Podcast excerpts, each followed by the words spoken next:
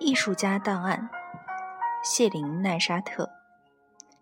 谢林·奈沙特因电影、视频和摄影作品而广为人知。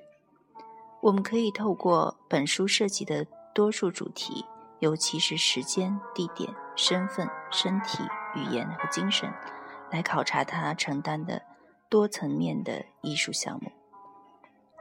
这里，我们将从身份的角度来讨论奈沙特的作品。身份对这位艺术家来说是个含义特别丰富的主题，因为他探索了自己作为艺术家、女性、伊朗人和波斯人、移民和外国人等多重身份。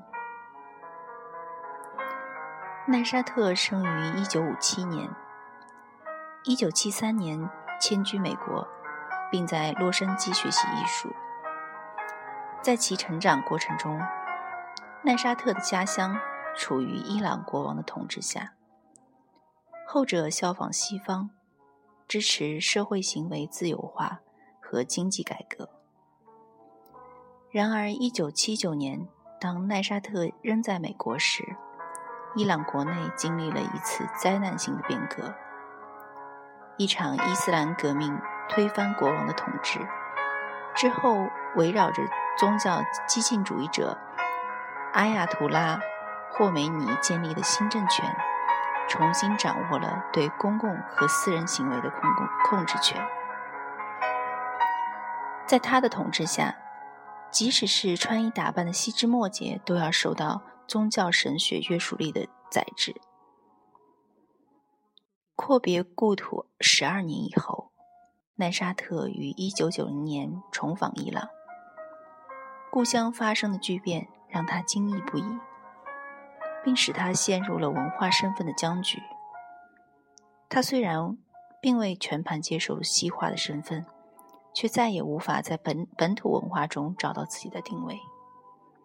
这种文化冲击促使着奈沙特尝试通过艺术去理解和表达伊朗民族身份所经历的变化，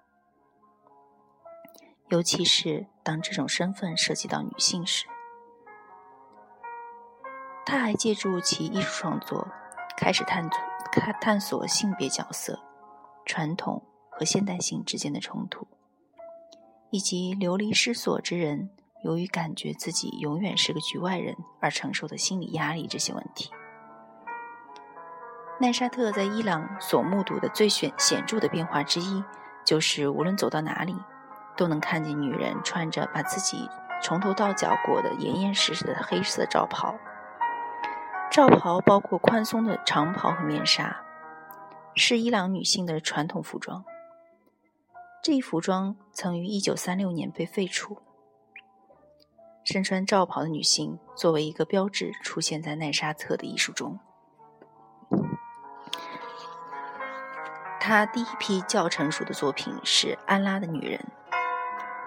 在这组引起巨巨大争议的系列照片中。奈沙特深刻挖掘了那些被卷入到国内革命中的伊朗妇女的意识形态。这些妇女甚至心甘情愿地像殉道者那样献出自己的生命。奈沙特在每幅照片中都放置了法尔西语文字、枪和黑黑色面纱等意象，以挑战西方刻板化的将东方穆斯林妇女定型为弱不禁风、逆来顺受的群体。文字作为装饰，被书写在奉行宗教激进主义的伊斯兰国家允许被曝光的特定女性身体部位上：眼睛、面部和手脚。奈沙特对多数西方读者难以辨认的文字的使用，象征着跨文化交流的失败。西方人欣赏这些文字书法的美感，但却没有意识到它们是诗歌。这些诗在伊朗被认为是颇为激进的作品，因为个别诗、个个别诗作对穿罩袍的价值问题提出了迥然不同的见解。文化外来者在观赏这些女性形象和枪的意象时，无论他们做出如何草率的判断，画面上的文字都在向我们暗示：真正的理解需要深层次的学习。当西方不少人对伊朗回归宗教激进主义统治表现出失望和不屑时，例如控诉宗教激进主义彻底奴役了女性，奈沙特对此做出的艺术回应却一直是十分微妙，并饱含模棱两可的意味。对东方伊斯兰世界性别角色、宗教狂热和暴力的新旧成见。在奈沙特的作品中彼此交汇融合，没有任何缓和矛盾的办法。艺术家在历次访谈中承认，他本人也意识到自己对含义丰富的意象的使用存在着内在冲突。奈沙特在国际上声名鹊起，主要得益于其受好评的电影三部曲《狂暴》《狂喜》和《狂热》。这三部影片以戏剧性的拍摄手法，将伊朗构想为一个返璞归真、充满诗意的世界，并审视了这个虚幻世界中神话式的生存状态。伊朗人民在早期电影中由摩洛哥演员扮演。伊朗人民和其他所有人一样，为实现个人自由而奋力抗争的同时，也试图在共享的价值观和传统中。寻找意义。这些不同倾向之间的张力，将奈沙特舞台上的生动画面转化为悲剧性传奇。在影片《狂暴》中，一位男歌手演唱了一首关于失恋的传统歌曲。他面对镜头，背对一小群身穿黑裤白衬衫的男性观众。他的表演结束后，一个女人也开始演唱。她可能是男歌手在歌曲中吟唱的对象。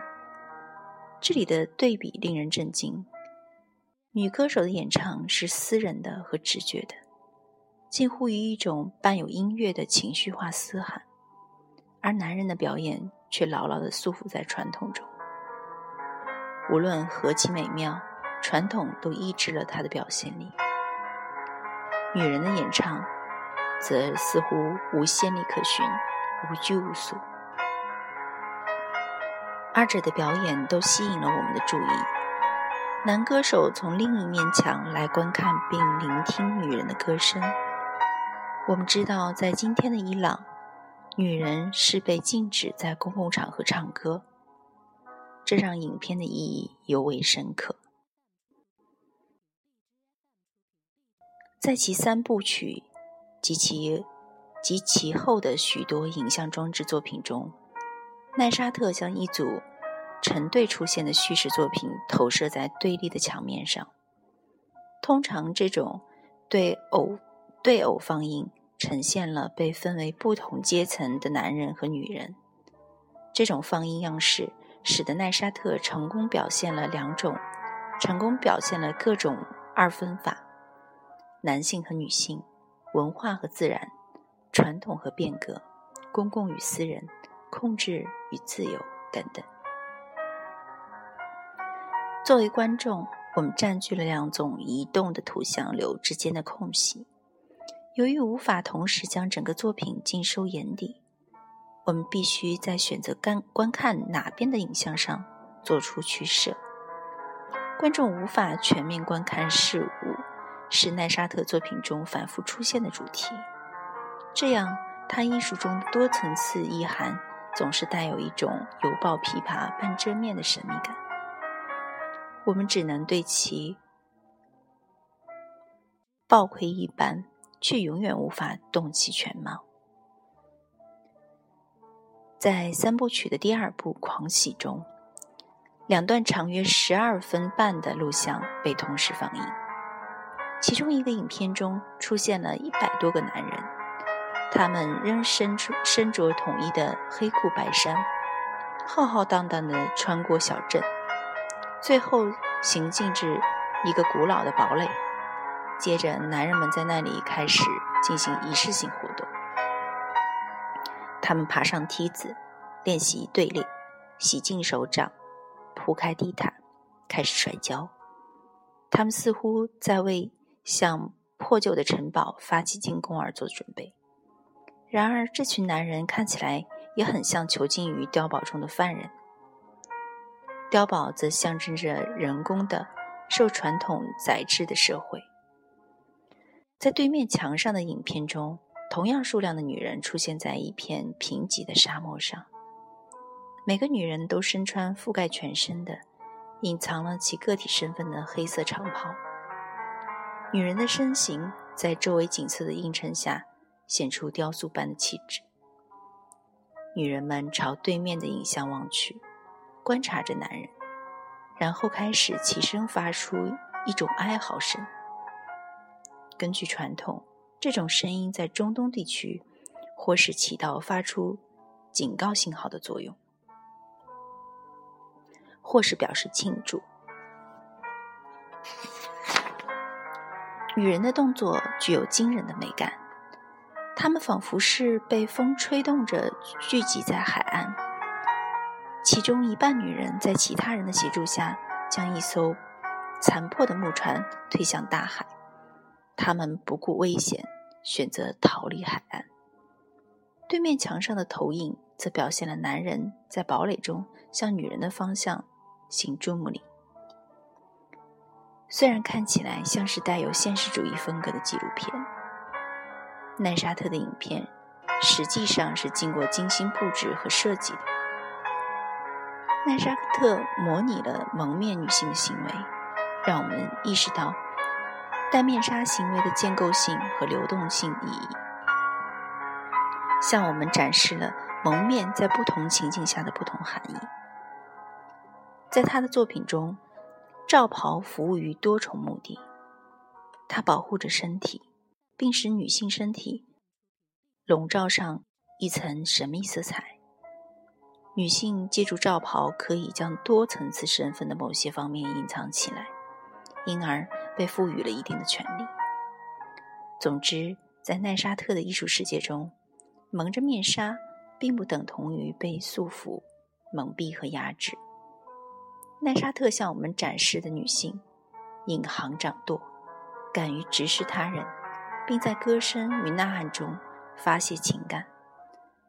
这些女人是强有力的行动者。同时，奈沙特还探讨了。两性区隔的男男女女们所面临的挑战和付出的代价。他三部曲的最终篇《狂热》是一部以性欲为主题的电影。影片中男性和女性物理空间的分隔，有时会在某个纪念碑式的鲜明图像中格外明显。迄今为止，奈沙特作品的观众主要分布在欧美。因此，无论艺术家本人的创作意图为何，他作品中的蒙面女性总会引起西方殖民主义对那些头戴面纱、被色情化了的伊斯兰后宫女眷形象的浮想联翩。这种殖民主义的幻想对象，当然也暗含着性吸引力。西方历史上对与世隔绝的蒙面伊斯兰女性的幻想，包含着这样一种观念。即受压制的女人，隐忍屈从，听天由命，因此无力反抗压迫，并急需西方的救助。这种将面纱视为压制社会的象征的观点，为殖民主义提供了合法合法的辩护。如今，西方观众在看观看伊斯兰社会中戴面纱的女性时，会想起西方女性所想到的、享受到的自由，并油然而生一种优越感。而奈奈沙特的观点则恰恰相反，他认为在西方，人们就可以，人们可以就身体和性的话题大谈特谈，因此有些事变得过于直白外露，结果神秘感和界限全都无影无踪了。奈沙特将自己的身份描述为。深陷于两个世界的夹缝中，左右为为难的局外人。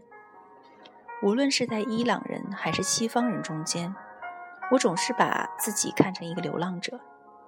他将自己作为一个背井离乡者的经历和其他电影中的角色联系起来。当回顾自己的作品时，他发现颇具讽刺意味的是，我所有女性角色，或出于性文化因素，或由于政治因素，也成为了遭到社会领域驱逐的弃儿。个人和共同体之间永远存在着张力，而他们彼此的融合常常是毫无希望的。谢林奈沙特，一九五七年生于伊朗的加兹温市，一九七三年移居美国。他在加州大学伯克利分校获得艺术学士学位。奈沙特目前生活在纽约。